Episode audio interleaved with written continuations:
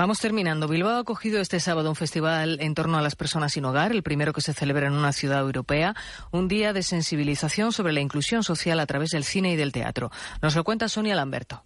Ha sido un día sin duda dedicado a las personas sin hogar de la mano de Visitegui, una asociación vizcaína que se centra en la atención de estas personas y con la ayuda del equipo de Homeless Film Festival de Manchester, hoy Bilbao ha querido mostrar la vida de estas personas en una pantalla, pero además ha dado la oportunidad de ser autores y protagonistas a los propios afectados. Aitor Piña es el gerente de la asociación Visitegui. El utilizar el, el cine como altavoz, como pantalla para poner de relieve una realidad social, pero a la vez este un poco la dinámica que plantea el Homeless Film festivales hacer cine con las personas y que las personas hagan cine y que utilicen esa expresión artística también para denunciar y sensibilizar sobre su situación y a la vez como desarrollo personal. Las imágenes grabadas por la mañana han sido proyectadas en un centro de artes escénicas de Bilbao, cine que habla sobre la vida de estas personas y cine que habla desde la vida de estas personas. Bilbao se ha convertido así en la primera ciudad europea en llevar a cabo un festival de cine en torno a las personas sin hogar. La primera vez que se celebra en Bilbao. Qué importante es esto de la